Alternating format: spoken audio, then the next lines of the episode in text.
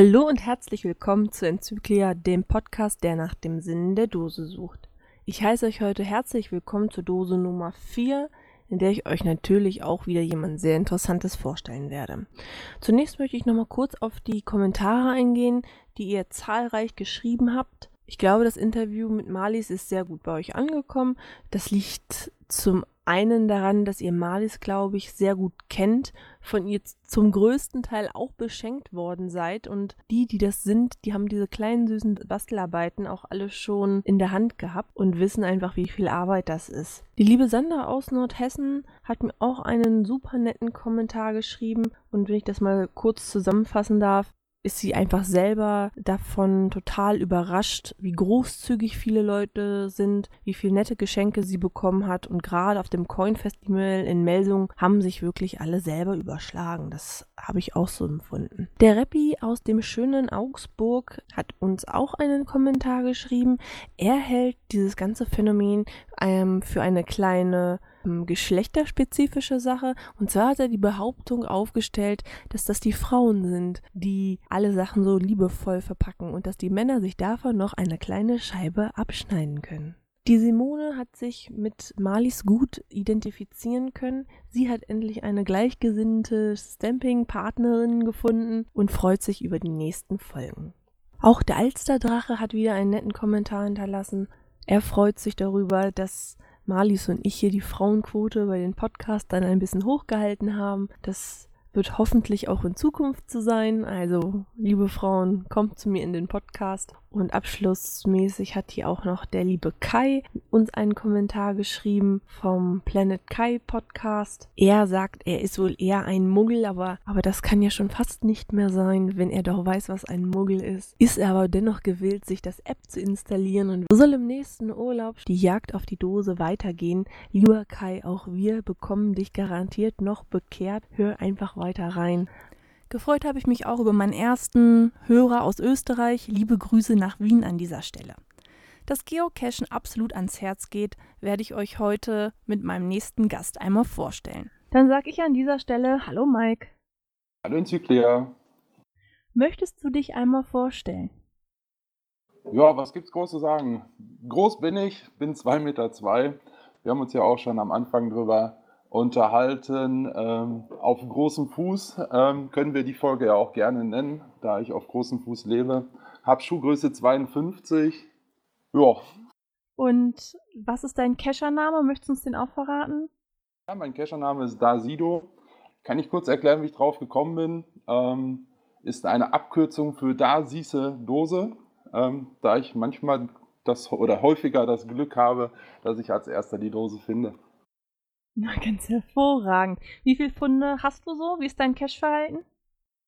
Kann ich dir gar nicht sagen, da ich, glaube ich, bei 2300 aufgehört habe zu loggen, da ich so viel angestaut habe und mir dieses Loggen eigentlich eher am Cashen stört. Das heißt, du sammelst die ganze Zeit Dosen, aber lockst nicht einen einzigen? Außer sind wirklich außergewöhnlich, dann lasse ich mich mal hinreißen, noch einen Found zu loggen. Aber ich bin nicht so der große Schreiber und bevor ich schreibe, danke für den Fund und vielleicht einen Owner mit beleidige, weil ich einen kurzen Log schreibe, logge ich eher gar nicht mehr. Ja, also dann hat sich die Frage nach der Statistik tatsächlich erledigt, weil dir scheint die ja gar nicht wichtig zu sein. Ja, das würde ich gar nicht sagen, da ich äh, zeitlang wirklich darauf geachtet habe und wirklich jeden Tag eine Dose und auch wirklich mal abends noch rausgefahren bin, weil ich noch einen Pfund brauchte für den Tag. Mittlerweile bin ich dazu gekommen, interessiert mich das gar nicht mehr. Ja gut, ich meine, solange du besondere Cash auch noch dann tatsächlich würdigst, muss ich sagen, finde ich das eigentlich eine ganz gute Sache. Ich finde es also doch sehr außergewöhnlich, muss ich ja ehrlich sagen. Ja, das ist einfach, mich hat es irgendwann gestört, äh, kurze Logs zu schreiben und dann habe ich einfach gesagt, okay, äh, Statistik interessiert dich eh nicht mehr, hör es einfach auf zu loggen. Äh, über GSAK ähm, kann ich zwar noch mal meinen Fund loggen, indem ich einfach sage, okay, den habe ich gefunden, damit er mir auf dem GPS-Gerät nicht mehr stört.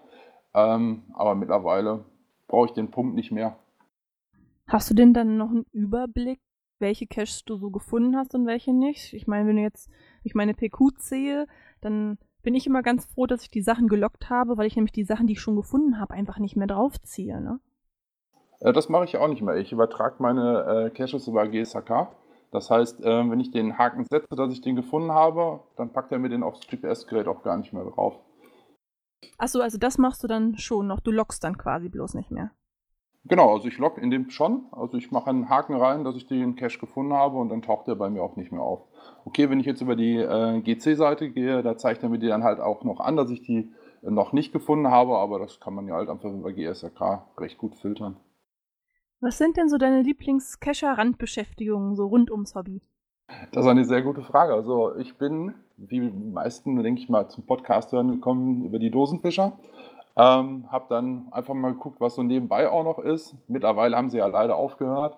Und jetzt höre ich eigentlich recht viele Podcasts. Also ich habe in meinem Podcatcher, glaube ich, 50 Podcasts drin. Unter anderem natürlich auch dein. Äh, wann schaffst du das alles, das Ganze zu hören? Ich meine, 50 äh, Folgen. Das geht ganz gut. Ähm, ich fahre immer mit dem Bus zur Arbeit, bin ich immer eine Dreiviertelstunde hin und Dreiviertelstunde zurück unterwegs.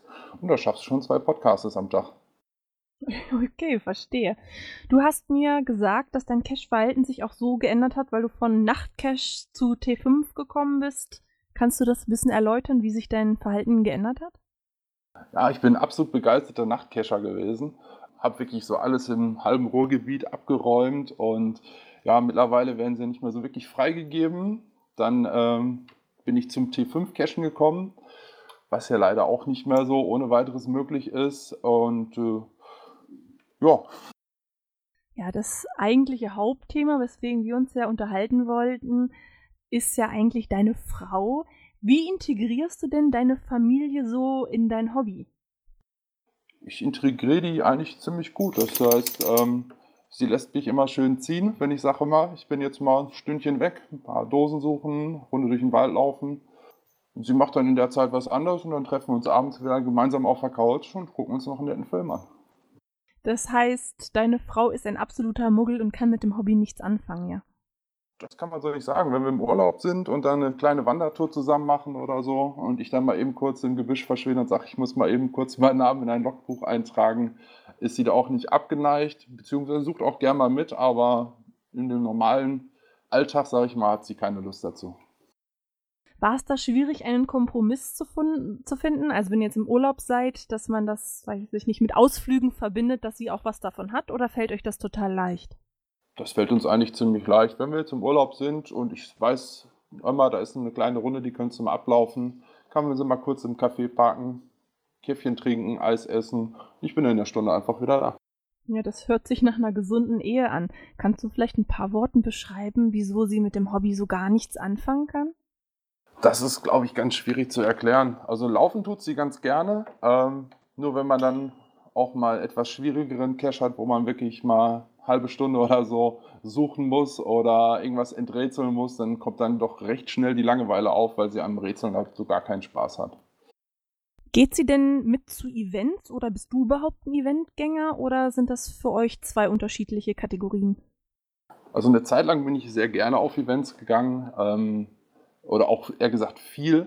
Ähm, mittlerweile nicht mehr so, weil es kommen immer neuere Leute dazu und es wird immer größer und es sind einfach viel zu viele Leute. Früher war man vielleicht 5, 10, 15 Leute.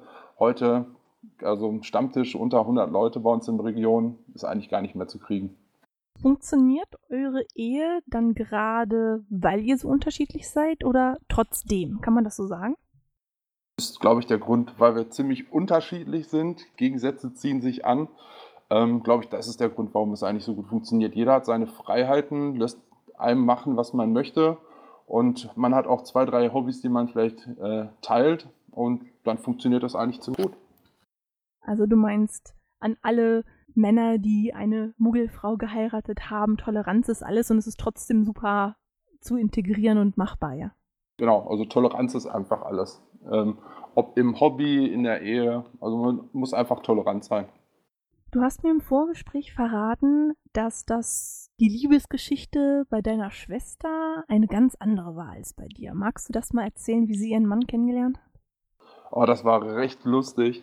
Naja, wo ich angefangen bin, da gab es halt Events noch nicht in der Hülle und Fülle. Und man wollte ja auch unbedingt mal dieses Icon haben zum Thema Statistik. Da war ich dann auch ganz spitz drauf. Und ähm, da gab es ein Event, Hammer Grill Event mehr möchte ich da auch zu nicht sagen. Ich weiß nicht, ob meine Schwester das möchte, dass man das so erzählt. Bin ich dann wirklich 30 Kilometer nach Hamm gefahren, im strömenden Regen, ähm, zu einem Event, habe mir da dann lecker eine Bratwurst gegessen und habe dann äh, quasi meinen jetzigen Schwager kennengelernt. Habe mich mit dem ein bisschen unterhalten, natürlich dann die Nummern ausgetauscht, weil er auch eine Vorliebe für Nachtcaches hatte, um uns zu verabreden. Ja, und so haben wir uns dann öfter mal für Nachtcache oder dergleichen getroffen. Ja, und dann ist meine Schwester irgendwann dazu gekommen, weil die fand das Cashen auch ganz lustig und dann sind wir zusammen äh, zu dritt auf den ersten Nachtcache gegangen.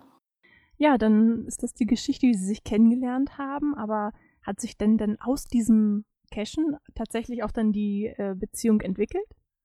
Ja, wir sind das äh, erste Mal auf einen Nachtcache äh, 007 Goldfinger, ich weiß nicht, ob ihr der bekannt ist, äh, gegangen. Ähm, ja, sind dann den Nachtcash abgelaufen. Die haben sich dann doch schon ganz nett verstanden, haben sich nett unterhalten. Und so ist dann die Beziehung gewachsen. Ja, ist auf jeden Fall eine schöne Geschichte. Cashen Sie denn heute noch zusammen als Paar oder haben Sie sich nur übers Cashen kennengelernt und mittlerweile hat sich das völlig geändert? Nein, die sind noch recht aktiv. Ähm, meine Schwester hat auch eine Vorliebe für Coins. Ich glaube, sie hat 300 verschiedene Coins in der Wohnung stehen, wo ich dann auch gerne mal durchlaufe und mir die dann mal angucke. Dann hat man so einige Raritäten, die man so niemals in der Dose sehen würde. Hat eine sehr, sehr große Auswahl. Ja, über die große Auswahl, das ist ja immer ja, subjektiv, was groß ist. Also es gibt da bestimmt noch einige, die werden jetzt sagen, wow, 300 Stück ist super. Und es werden ganz viele sagen, ja, so habe ich auch mal angefangen. Aber ich meine, jeder soll das ja machen, wie er will. Ich finde es halt total schön, dass man halt übers Cashen sich auch kennenlernen kann. Was unterscheidet denn deren Ehe so von eurer, jetzt in Bezug aufs Cashen? Ja, die beiden gehen halt immer fleißig zusammen los. Ne? Sind auch viel am Reisen, soweit ich das weiß. Sind auch auf vielen Events unterwegs. Wir sind auch nicht ganz unbekannt, aber wie gesagt, den Namen werde ich nicht verraten. Ja, das musst du ja auch nicht. Vielleicht lade ich sie bei Gelegenheit mal selber ein, dann werde ich nochmal nachhaken. Ich kann dir gerne den Kontakt mal herstellen. Ja, mach mal. Was war denn ein super interessanter Cache, den du mal gemacht hast? Das äh, Außergewöhnlichste, was ich, glaube ich, mit meiner Truppe damals gemacht habe, war die 16 Bundesländer-Tour, wo wir dann komplett durch Deutschland gefahren sind. Das war schon sehr aufregend. War denn deine Frau dann auch dabei oder machst du da solche Sachen dann auch alleine? Sowas habe ich alleine gemacht. Wir waren, ähm, lass mich kurz überlegen, glaube ich, zu viert in einem Auto. Ähm, sind dann, äh, glaube ich, um 21 Uhr sind wir in der Ecke losgefahren, ähm, Richtung Bremen, weil das einfach für uns der beste Startpunkt war und sind dann pünktlich um 0.01 Uhr direkt an der Dose in Bremen gestartet und sind dann einmal 16 Bundesländer in 24 Stunden abgefahren. Da wird man doch schon recht müde. Ja, das glaube ich. Wie hat denn deine Muggel-Ehefrau ein Verständnis, dass du solche außergewöhnlichen Touren machst? Das ist eine gute Frage. Also lange Laufleine, sage ich dazu. ja, aber ich meine, schüttelt, schüttelt sie den Kopf darüber, dass du das machst? Weil ich stelle es mir an ihrer Stelle wirklich schwierig vor, wenn man mit diesem Hobby nichts anfangen kann. Und dann hat man einen Ehemann, der da so viel Zeit und Muße reinsteckt und natürlich auch Geld, ne, wenn man halt 24 Stunden durch Deutschland fährt, dass man da nicht nur Verständnis aufbringt, sondern halt auch noch die Geduld und, ja, weiß ich nicht, so dieses ganze Verständnis dafür. Also sie hat mich für verrückt erklärt, wo ich ihr das äh, gesagt habe, dass wir das vorhaben. Konnte sich das auch nicht vorstellen, dass wir das durchhalten und uns nicht die Köpfe im Auto irgendwann abreißen. Also ich fand es einfach nur lustig, dass ich ihr dann äh, über die Nacht hinweg einfach mal Fotos aus Berlin geschickt habe oder Einfahrt nach Bayern oder dann mal eben kurz aus dem Saarland kurz angerufen habe, dass wir es bald geschafft haben. Also unterhalten tut man sich dann schon noch drüber. Es ist jetzt nicht so, dass man sagt, Mensch, es interessiert halt wirklich gar nicht, was ihr so macht, sondern das ist dann das Interesse für dich und dann guckt man auch mal über das Hobby hinweg, ja. So kann man das auch nett ausdrücken. Das ist doch gut. Möchtest du denn noch abschließend anderen Cachern vielleicht einen Tipp geben oder möchtest du noch irgendwas loswerden zum Thema? Das ist eine gute Frage. Das Thema Toleranz ob jetzt ein Anfänger seine erste Dose liegt und, weiß was ich nicht, 20 Meter im Off, das ist halt, denke ich mal, jedem schon mal passiert, dass man da was falsch eingemessen hat. was ich absolut gar nicht verstehen kann, ist, ähm, was jetzt mal wieder häufiger aufkommt äh, bei JR oder anderen Blogs, dass wieder irgendwelche Bäume angebohrt werden oder es ins Naturschutzgebiet Caches gelegt werden, die weiß ich nicht, wie weit von den Wegen weg sind, was man einfach häufiger sieht und ähm, dass man dann nicht unter einer Sockenpuppe das postet, sondern einfach mal wirklich auf Deutsch gesagt Eier in der Hose hat und das einfach mal direkt reinschreibt und dementsprechend auch ein Reviewer mal meldet, dass sowas einfach nicht geht. Ja, ich glaube, Respekt ist an dieser Stelle auch nochmal ein ganz gutes Stichwort, weil ich glaube, man kann sich alles sagen, wenn man es höflich macht und dann ist man auch da kritikfähig vielleicht. Das auf jeden Fall. Also kritikfähig sollte man grundsätzlich sein und äh, Fehler macht jeder. Man ist einfach menschlich. Dann grüß doch abschließend nochmal deine Frau ganz lieb, wenn wir schon äh, über sie sprechen. Und dann sagen wir beide im Anschluss einfach mal Tschüss zu den Hörern. Ja, ich bedanke mich einfach mal bei meiner Frau, dass sie nicht so viel äh, Freiheiten einräumt.